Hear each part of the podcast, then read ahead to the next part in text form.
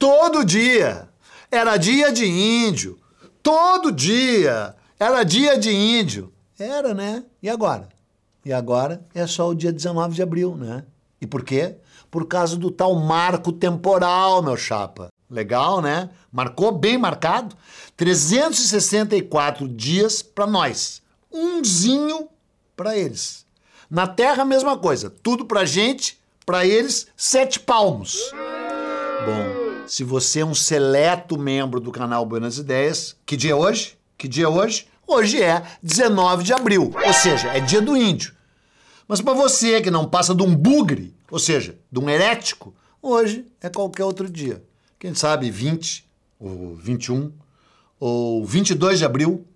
É, 22 de abril, o dia que os portugueses chegaram. Chegaram e deram de cara com quem? Com os tupis. E tupi quer dizer o quê? Você já aprendeu aqui no canal Buenas Ideias, cara. Tupi quer dizer o povo. É, eles se chamavam de o povo. E eles eram vizinhos e inimigos de quem? Dos tapuia. E tapuia quer dizer o quê? Bom, tapuia é uma palavra do idioma tupi que quer dizer os outros, os eles, aqueles que não são como nós. Ou seja, em bom grego, os bárbaros. Quer dizer, tupi or not tupi? That's the question, né?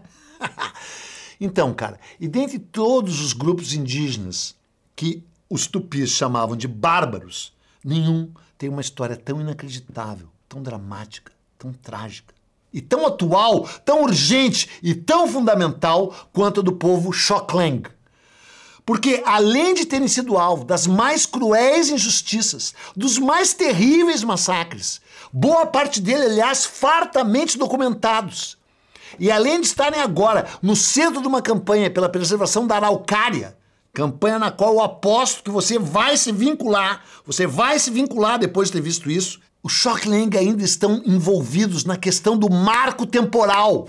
O marco temporal é uma ação em curso no STF que, por pressão dos ruralistas, latifundiários e da famigerada bancada do boi, da bala e do agrotóxico, quer decretar que as terras indígenas brasileiras são apenas aquelas que já estavam ocupadas pelos índios em outubro de 1988, quando foi promulgada a atual Constituição. E não aquelas que já estavam ocupadas por eles, por exemplo, deixa eu ver, no dia 19 de abril de 1500. É, 19 de abril de 1500, três dias antes do desembarque do Cabral. Tava tudo ocupado por índio aqui, tava ou não tava? Então, cara, vem comigo conhecer a dramática, a calamitosa, a fatídica, a sinistra, a sanguinolenta e ainda assim vitoriosa história do povo do sol, os Shocklang. Eduardo Peninha contando a história do Brasil como ninguém. No podcast do canal Buenas Ideias, não vai cair no Enem. Deixa de lenga-lenga, deixa de lenga-lenga, vem logo defender o direito do Shocklang.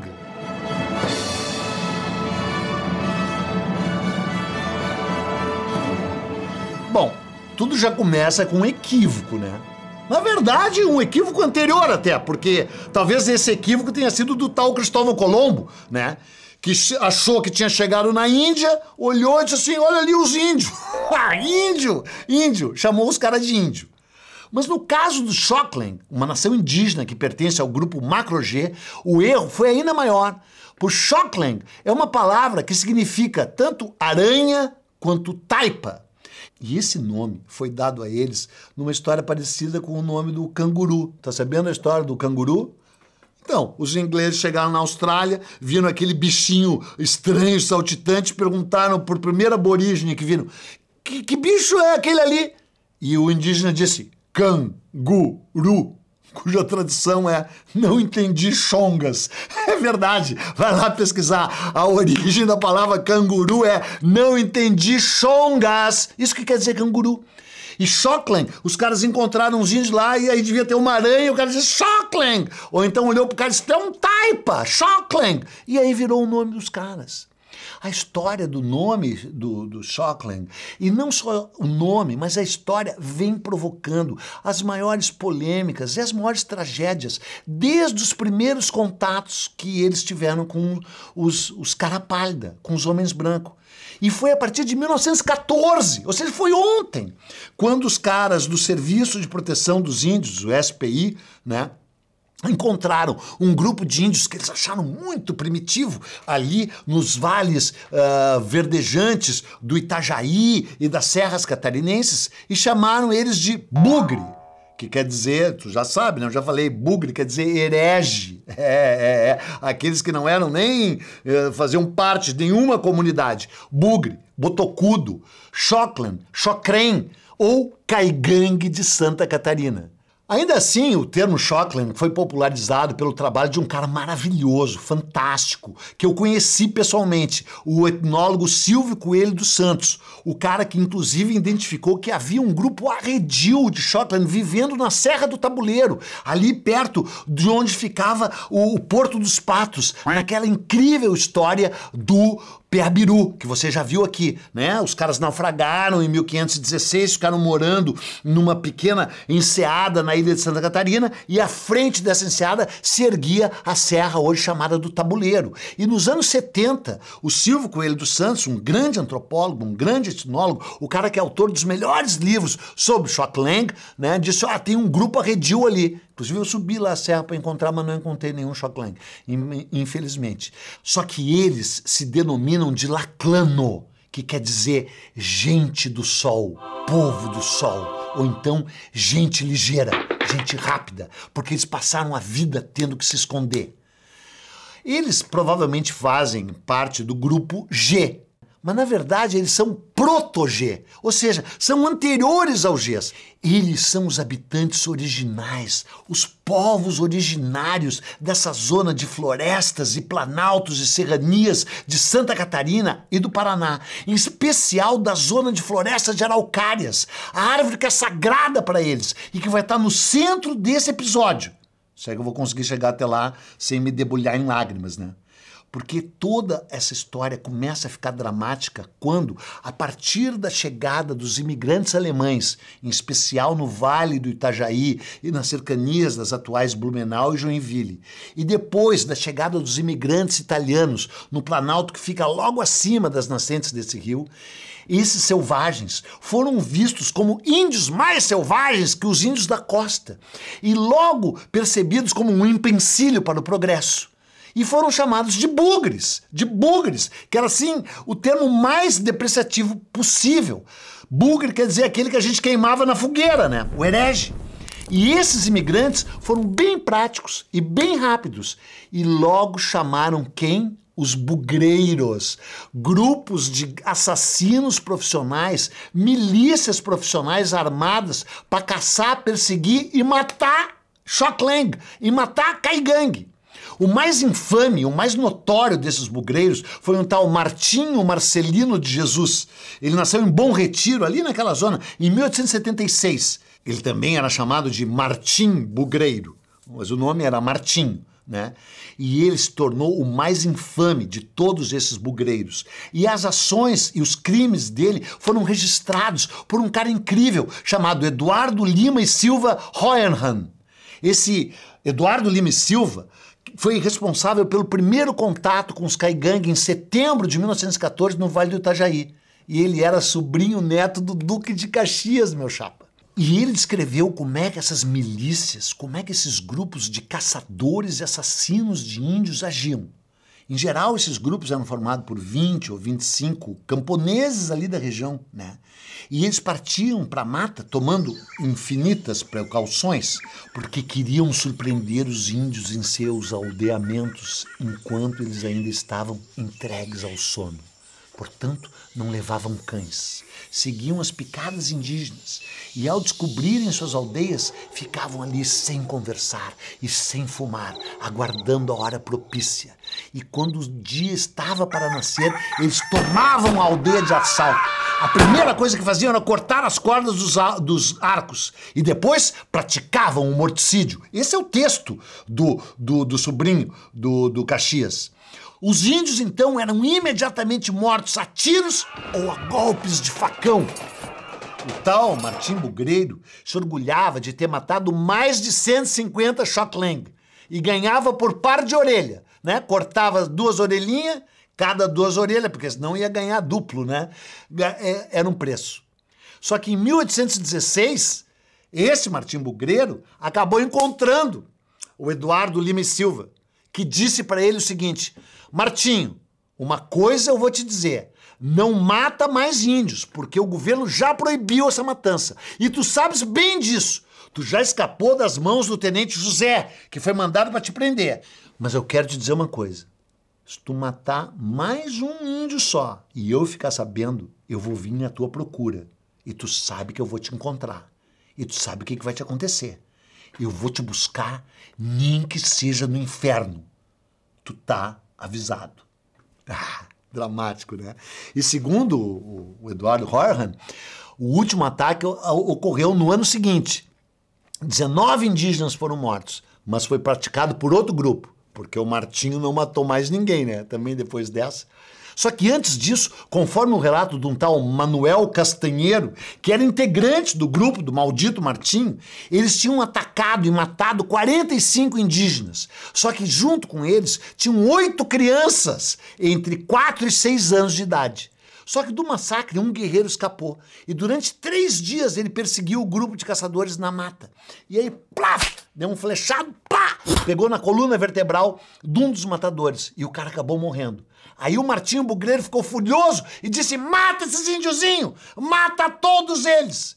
Né? Só que daí um companheiro dele, o tal Eduard Deutscher, disse: não, não, não, não, não, não, não dá para matar criança. Conseguiram ele conseguiu matar cinco crianças, mas uma menina e dois meninos foram salvos.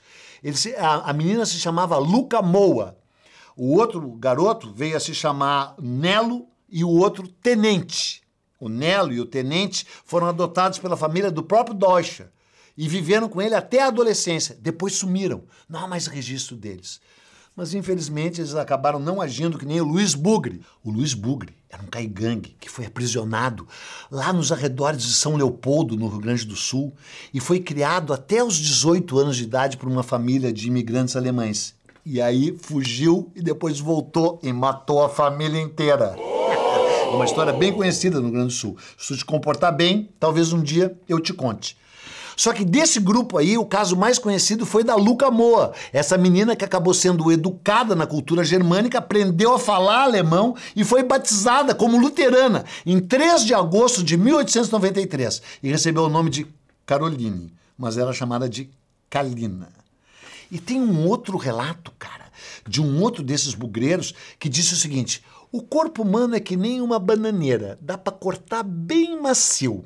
A gente enfiava a, a faca, o facão neles, cortava as orelhas, cada parte um preço, como já falei, e aí a gente trazia as crianças e as mulheres que tinham sobrado para mostrar que a gente tinha feito o nosso serviço. Mas homem tinha que matar todos, senão algum sobrevivente faria a vingança. O nome desse cara era Ireno Pinheiro, de um outro grupo que não era o grupo do Martinho Bugreiro. Cara, mas daí essa história começa a se tornar uma história nossa. Porque esse Silvio Coelho dos Santos, esse etnólogo, que eu conheci e que morreu em 2008, se tornou o grande defensor do Lang e conseguiu criar uma grande eh, reserva para eles em Ibirama, no norte de Santa Catarina. Só que no final do, da década de 70 foi construído lá a Grande Barragem Norte, com a finalidade de represar as águas do rio Ercílio e assim evitar as cheias no Vale do Itajaí.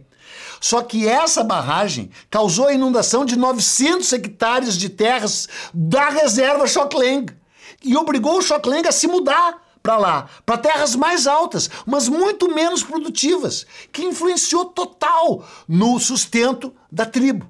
Perdemos nossas casas com tudo que tinha dentro por causa dessa barragem. E, cara, não houve nenhuma consulta prévia à tribo antes da construção da barragem.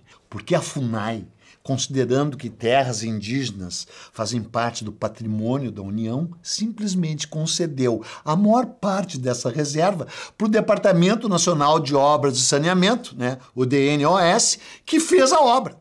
Só que daí, no início do século XX, os Shockland voltaram a ocupar as terras ao redor de Ibirama. A questão é que eles correm o risco de serem expulsos de novo de lá. Sabe por quê? Porque em 2013 o TRF4 aceitou a tese do marco temporal ao conceder ao Instituto do Meio Ambiente de Santa Catarina a reintegração de posse dessa área de Ibirama, dessa terra ancestral Laclano. Laclano! É deles, é deles, não é de vocês. Essa decisão do TRF4 manteve o mesmo entendimento de 2009 de outra decisão da Justiça Federal de Santa Catarina. Agora, o STF está julgando o recurso da Fundação Nacional do Índio que questiona essa decisão. E que, dependendo do que os ministros da Suprema Corte decidirem, poderá ser aplicado a outras situações no Brasil inteiro. Aí tem gente dizendo que eu ando com uma vontade com Santa Catarina, né? Só que é Santa Catarina que anda de má vontade com a decência e com a dignidade, meu chapa. E além disso, cara, os Shockland estão no centro de uma outra ação incrível. Só que essa não é judicial. Essa é cósmica. Essa é sagrada. Sabedores de que a araucária está num processo de extinção. Os remanescentes dos Shockland, que vivem no sopé da Serra do Tabuleiro, bem próximo, quase em frente à ilha de Santa Catarina, onde, aliás, já falei, né, ficava o Porto dos Patos, de onde partia uma das vertentes da trilha do Peabiru. Esse grupo plantou 20 mil mudas de araucária. Essa árvore sagrada. E eu sei disso porque eu já fui uma araucária numa vida anterior. Te digo isso com a maior cara de pau. Só que agora eles precisam de ajuda de míseros 3 mil reais para replantar essas mudas lá no topo do Planalto. E eu mesmo estou dando mil. Espero que tu dê alguma coisa também. Na descrição desse episódio, você vai ver como colaborar com isso. E lembrando que eu nunca pedi nada aqui. Só que essa causa é grandiosa demais. É uma causa da humanidade, é uma causa de decência, é uma causa de dignidade que tanto falta no Brasil e que sempre sobrou para a nação Shocklang. Então, é isso aí. E eu vou ali chorar no canto e fazer o meu depósito agora mesmo. Espero que você faça o mesmo. Esse podcast é uma produção Flux.